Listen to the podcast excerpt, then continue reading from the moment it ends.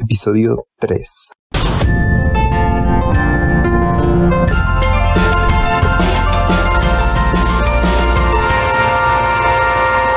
Bienvenidos al podcast LGBTQ, en el cual continuamos platicando sobre la diversidad sexual. El día de hoy vamos a dar respuesta a una pregunta que me hicieron respecto a la situación que compartí en el episodio anterior sobre mi acoso escolar. La pregunta es, ¿cómo pienso que hubiera sido la mejor forma de abordar esa situación a nivel grupal? Así es que como a su vez también fue una pregunta que a mí se me generó, quise invitar a una persona. En esta ocasión viene a placar, a darnos su punto de vista como profesional.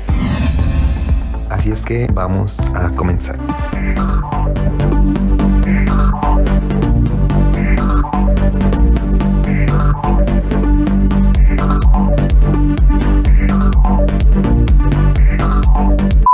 Hernández, soy mamá de Oscar, pero también soy profesora.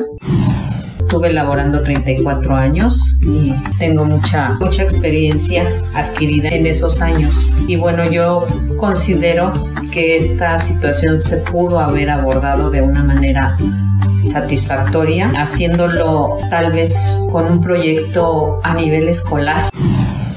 ¿Por qué digo que a nivel escolar? Porque cuando llega un chico a la escuela, a un aula, a un salón de clases, ese chico no es nada más de ese salón de clases, no es nada más de esa maestra, ni de esos compañeros de los que se rodea dentro de su aula. Llega a la escuela, ve a otras maestras, ve a otros niños de otros grados, padres de otros grados, de otros salones, en recreo se relacionan también con ellos y yo creo que una forma muy acertada de haberlo abordado hubiera sido justamente ese proyecto escolar en donde se hablara no precisamente de, de una situación en especial en cuanto al tema del que se está tratando, sino a nivel diversidad.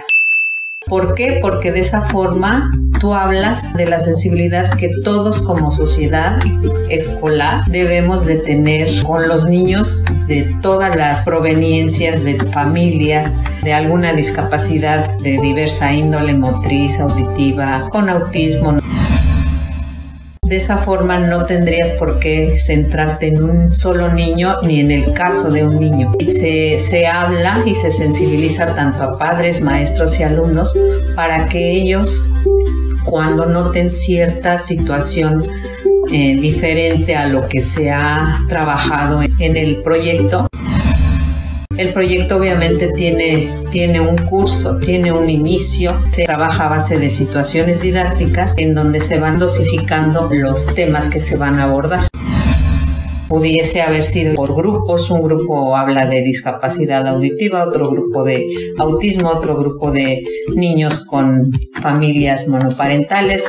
El bagaje es muy amplio, pero a lo que se quiere llegar es a la atención a la diversidad y que esa comunidad educativa tenga esa sensibilidad para poder identificar o incluir a los niños, a los padres, porque también hablamos de padres, como, como yo como papá de un niño con discapacidad o con ciertas características, cómo me siento como papá. Entonces otro papá de otro grupo también me entiende que si mi niño está en cierta condición, yo como papá, ¿cómo lo estoy viviendo? Entonces creo que esa hubiera sido la forma, o al menos en mi comunidad escolar, de esa forma yo lo hubiese atacado. ¿Qué consejo podrías darles a los padres de familia? Siempre se los dije, un lema, un consejo que me atrevía a brindarles a las madres de familia y a los padres. Y bueno, abuelitos también, porque hay abuelitos que suplen a los papás, hay cuidadores. Les decía que nunca suelten de la mano a sus niños. Estén en la etapa que estén, desde preescolar hasta preparatoria, universidad, de ser posible, ir siempre acompañándolos. Obviamente las etapas son muy diferentes, el acompañamiento que los chicos requieren es diferente en cada etapa. Sin embargo, creo que esa es una parte muy importante en donde los padres siempre deben estar pendientes de sus hijos pendientes, ven que cambian la actitud habitual, eh, de alguna forma acudir a, pedir ayuda.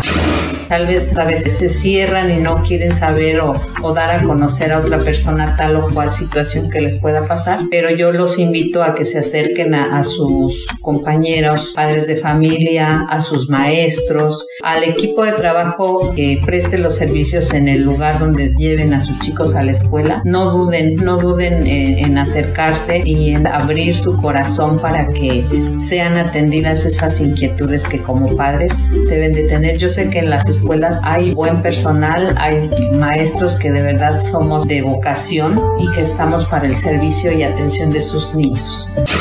¿Cómo detectar en tu hijo? Definitivamente cuando un chico es acosado o buleado, siempre va a tener un cambio en su conducta habitual. Normalmente son chicos que se empiezan a aislar, son chicos que en los recreos permanecen solos, que muchas veces me llegó a mí a tocar niños debajo de los pupitres, niños que se van al baño porque simplemente no quieren estar dentro de un salón. Muchas veces me tocaron niños que yo tenía que ir a auxiliar y llevármelos a la dirección para darles un poquito más de seguridad. Sin embargo, no queda ahí. Eso es en la escuela, pero como madres yo creo que ustedes conocen a sus niños. Tú como madre sabes perfectamente cómo son tus hijos. Cualquier ras, cualquiera por insignificante que sea, puede ser desde que ese aislamiento, que mojen la cama, que se les vaya el apetito, que no quieran ir a, a X lugar o que no quieran saludar a, a una persona. Todo eso son signos de que un chico está pasando por algo difícil.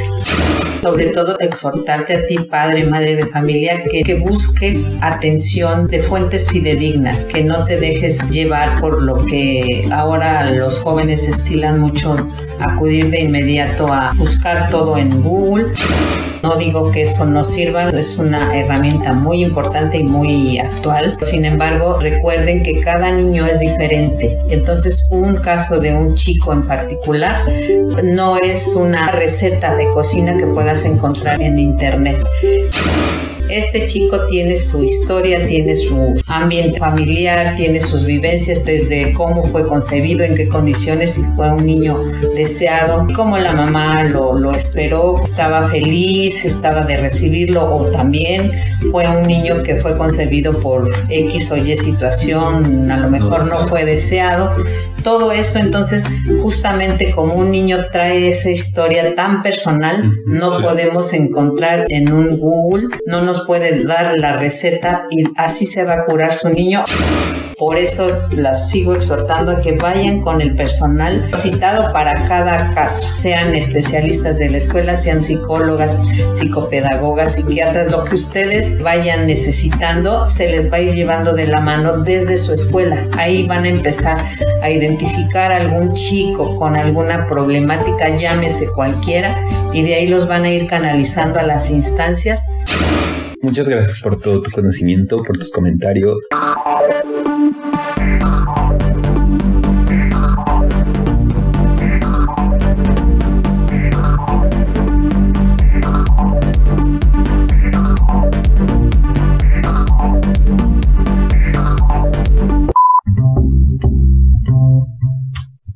Y antes de terminar este episodio, después de esta gran intervención, vamos a platicar un poquito más sobre consejos que se pueden dar para que los padres detecten si los hijos, hijas o hijes están sufriendo acoso escolar.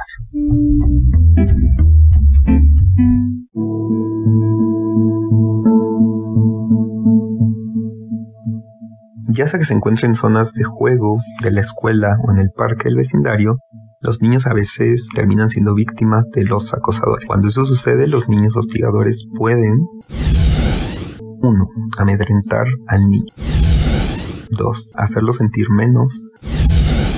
3. Arruinar su juego. 4. Causarle daño físico. O 5. Causarle problemas mentales duraderos. Evitar a un acosador es una razón por la cual su hijo puede mostrarse renuente a asistir a la escuela. Quizás esté sintiendo obligado a cederle a su acosador el dinero de su lunch o quizá podría tener miedo de que lo lastimen físicamente. Si tiene sospechas de que existen problemas como este, debe tomar medidas para garantizar la seguridad y el bienestar de su hijo. Estas son algunas estrategias que puede adoptar su hijo con ayuda y que lo ayudarán a sentirse más seguro. 1. Dígale a su niño que no reaccione ante el acosador ni ceda ante sus exigencias. Un acosador se deleita al intimidar a los demás y no hay nada que le guste tanto como ver a su víctima llorar o que se esté molesto de otras maneras. Obtener esta respuesta refuerza el comportamiento acosador. Su hijo debe intentar mantener su compostura y simplemente alejarse. Luego debe comunicarle a un adulto que está sucediendo lo más pronto posible. 2. Si no resultan los intentos de su hijo por ignorar los fastidios de un acosador, su niño debe permanecer firme, mantenerse erguido y ver a los ojos a su hostigador y expresar claramente y en voz alta algo como deja de hacer esto ahora mismo, si continúas te voy a denunciar ante el director o te hablo pero no voy a pelear, así que baja tus puños. Algunas veces una expresión fuerte calmará la situación y el acosador tratará de encontrar otro blanco más débil. El hecho de atraer la atención de los compañeros hacia la situación de acoso puede avergonzar al acosador. Si un niño no está acostumbrado a reaccionar de manera asertiva, ayúdelo a ensayar lo que va a decir si se ve confrontado. 3. Hablar con el pediatra puede beneficiar al niño. El pediatra puede decir si el niño sufre en algún momento un problema mental debido al acoso y puede referir a los especialistas de salud mental para más evaluaciones y tratamientos. 4. Incite a su niño a que forme lazos sólidos de amistad. Un joven que tiene buenos amigos tiene menos probabilidad de ser el blanco de un acosador, o por lo menos tiene algunos aliados en caso de que se vuelva un objeto de acoso. 5. Hable con el maestro o con la maestra de su hijo o con el director en caso de que persista la situación con el acosador.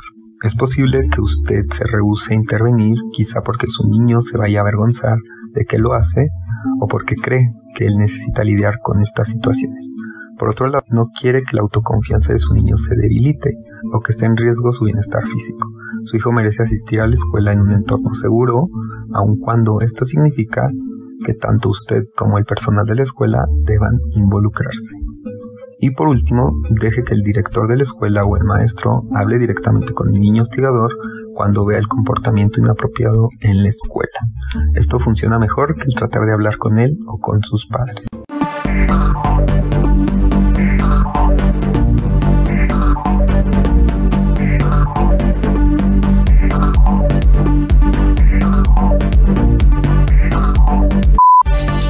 Déjenme saber sus comentarios, dudas, preguntas a través de las redes sociales. Las encuentran como arroba el podcast LGBTQ. Voy a adicionar un link en la descripción del episodio para que puedan llegar a cada una de ellas.